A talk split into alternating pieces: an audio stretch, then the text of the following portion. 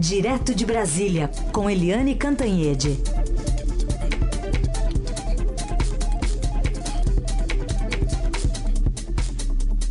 Oi, Eliane, bom dia. Bom dia, Raíssa e Carolina, ouvintes. Bom dia, Eliane. Bom, a gente falava aqui ontem sobre a expectativa do debate, ele aconteceu e o ausente acabou ficando mais presente do que a gente talvez esperava, né? Muitas críticas a Bolsonaro, o Haddad parecia nervoso. Enfim, como é que você avaliou essa, essa transmissão ontem, que é bastante importante para todo mundo acabar escolhendo o voto que vai depositar na urna no dia 7? Esse debate da TV Globo, tradicionalmente nas eleições, ele é super importante. Ele é o último debate do primeiro turno né? É aquela expectativa de quem ainda está indeciso, ainda está pensando ali se vota branco ou nulo, para, enfim, tomar uma posição é, na reta final da eleição. Mas com a ausência do Bolsonaro, que é o candidato PSL, e que simplesmente alegou problemas de saúde, não apareceu, né, apesar de ter dado entrevista para uma é, é, emissora concorrente e que apoia ele, enfim, é, o debate ficou muito prejudicado por, pela ausência do Bolsonaro. E os outros é, candidatos é, marcaram muito isso. Várias vezes falaram né, o, que o Bolsonaro ele dizia que estava doente para ir lá, mas é, não estava doente para ir no, no, na entrevista, para fazer a entrevista para a emissora concorrente, que é de um bispo que apoia a candidatura dele, ou seja, é uma entrevista que é mais ou menos entrevista. A Marina Silva, inclusive, foi aplaudida quando disse que o Bolsonaro amarelou. Agora, o segundo colocado, que podia ter reinado ali, que é o Fernando Haddad do PT, na verdade ele começou muito nervoso, com a estratégia errada, porque o Fernando Haddad ele começou é, criticando o PSDB, criticando o Alckmin, batendo nos governos tucanos, quando isso não é uma boa estratégia nesse momento. Por quê? Porque é, se os outros candidatos continuarem caindo, caindo, o risco de é, Bolsonaro vencer no primeiro turno existe. É muito improvável mas não é impossível.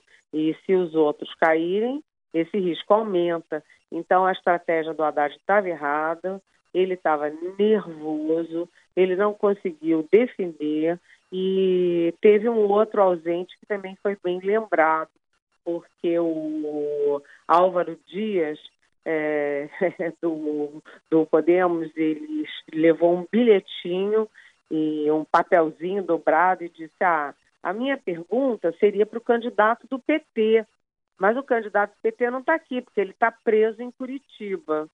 E quando teve um embate direto entre é, o Álvaro Dias e o Haddad, o Álvaro Dias estava lá com um bilhetinho. Ó, oh, leva lá para o candidato do, do PT. Então, os dois ausentes, Lula e principalmente Bolsonaro, foram muito criticados. Os outros foram bem comportados né, ali sabendo que o importante não era mais ganhar votos, porque está um pouco tarde para isso, mas sim não aumentar a, a, rejeição, né, porque a rejeição vai ser muito alta é, no eventual segundo turno é, entre Bolsonaro e Haddad, né, um com 45, outro com 40% de rejeição, e todo, todo mundo ali com cuidado para não aumentar a rejeição. Agora, é muito, cá para nós, né, é muito estranho um candidato de 1%, como o Meirelles, 2%, né, ficar dizendo, no meu governo, eu vou fazer assim, vou fazer assado. Então, é, o debate foi um pouco prejudicado pela ausência do Bolsonaro e foi prejudicado também porque é evidente que aqueles candidatos todos ali tem chances muito pequenas é, de chegar a algum lugar, exceto o Haddad. Uhum. Só um detalhe antes de a gente passar para o próximo assunto, que, que, é o mesmo, é uma variação. O, por recomendação médica, o médico falou que o Bolsonaro não podia falar por mais que 10 minutos, né? O uhum. debate tinha ali um minuto, um minuto e pouco para cada um, tinha réplica e tréplica. A entrevista para Record durou 25 minutos. Foi interrompida Exato. duas vezes para ele beber água, inclusive, né? Exatamente. Um e além de, além de tudo, Heisen, é, é um golpe desleal.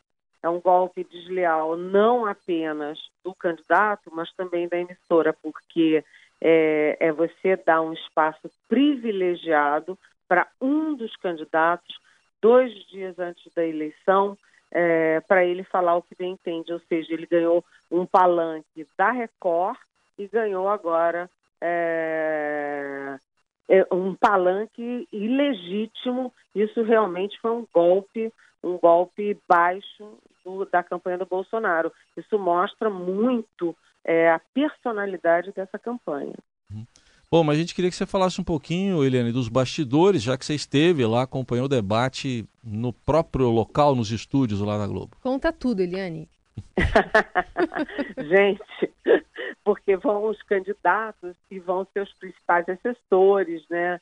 É, por exemplo, estava a Gleice Hoffmann pelo PT, estava o Pércio Arida e Ana Amélia é, pelo, pelo PSDB, estava o Eduardo Jorge de camiseta branca, sabe aquelas camisetas brancas assim, é, e calça jeans, que é o vice da Marina, enfim, estavam todos lá, mas só se falavam em duas coisas. Todo mundo chegava e falava, oi, tudo bem, dois beijinhos, e só se falava em duas coisas. Primeiro, da deslealdade do, do Bolsonaro, que não teve pruridos em passar uma rasteira em todos os contem, é, enfim, contra, contra todos os adversários. E a segunda questão que todo mundo estava falando é que tinha saído a pesquisa da Datafolha e todo mundo perguntando: será que dá tempo do Bolsonaro ganhar em primeiro turno? E então eram dois temas assim recorrentes entre todas as campanhas, entre todos os assessores e todos nós, colegas jornalistas, porque também a gente se encontra os colegas dos vários jornais e tudo, das revistas, a gente se encontra muitos, a gente não vê há muito tempo e tudo. Abraços, beijinhos.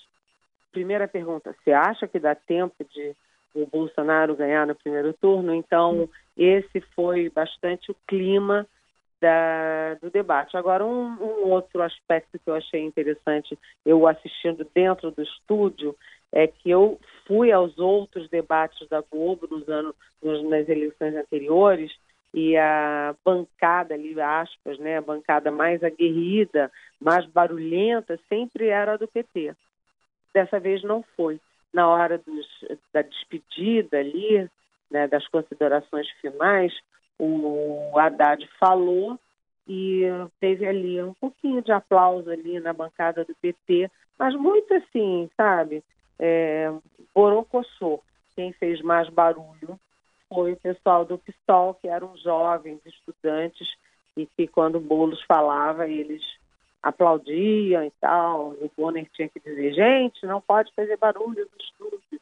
Mas eu achei a bancada do PT meio borocochô.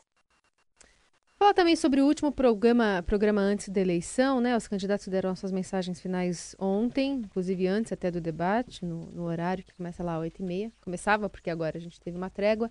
E também queria que você falasse um pouco de democracia. Até tem pesquisa Datafolha hoje, né, Eliane, mostrando que é, 69% dos brasileiros é, acreditam e concordam com a democracia e querem que ela seja preservada.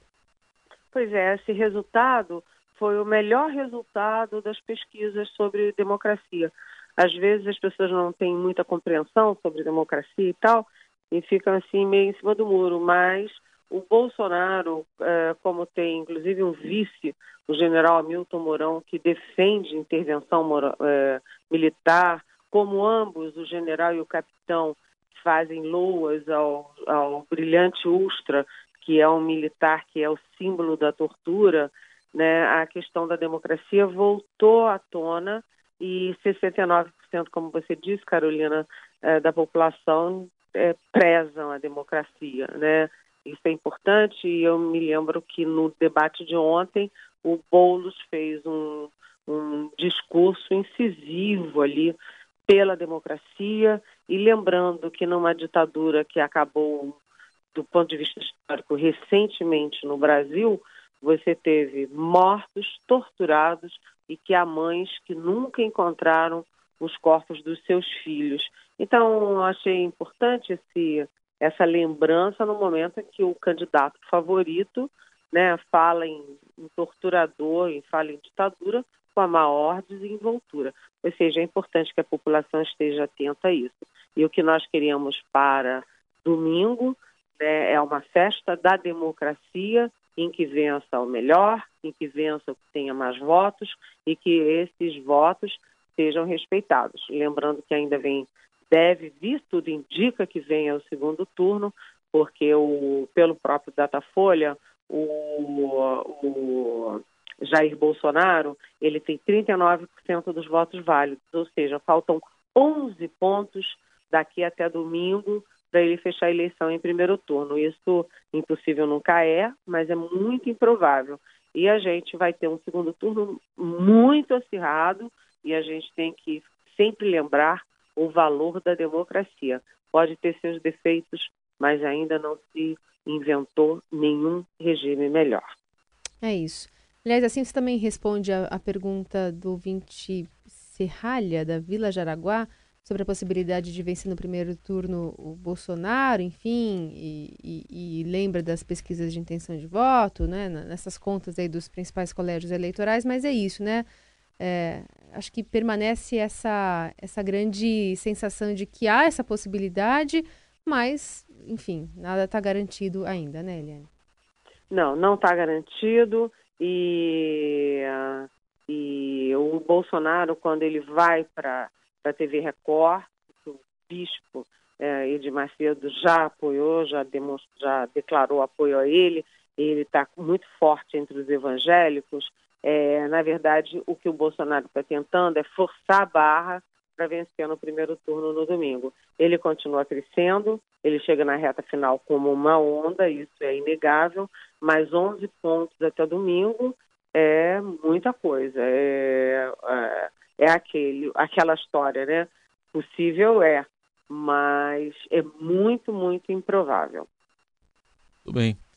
É, não vamos falar até segunda, não, tá bom? Vamos falar até domingo. até domingo, porque eu e o William Vac estaremos com vocês a partir das 18h15. É, a, o Estadão tem uma ampla programação né, em todas as as formas de, de comunicação, inclusive aqui na Rádio Eldorado no domingo, acompanhando as eleições. E eu e o VAC, meu querido velho amigo William Vac, um dos mais brilhantes jornalistas do país, estaremos com vocês comentando os resultados dessa eleição tão eletrizante. Tá feito o convite. Obrigada, Viliane. Até mais. Beijão, até mais.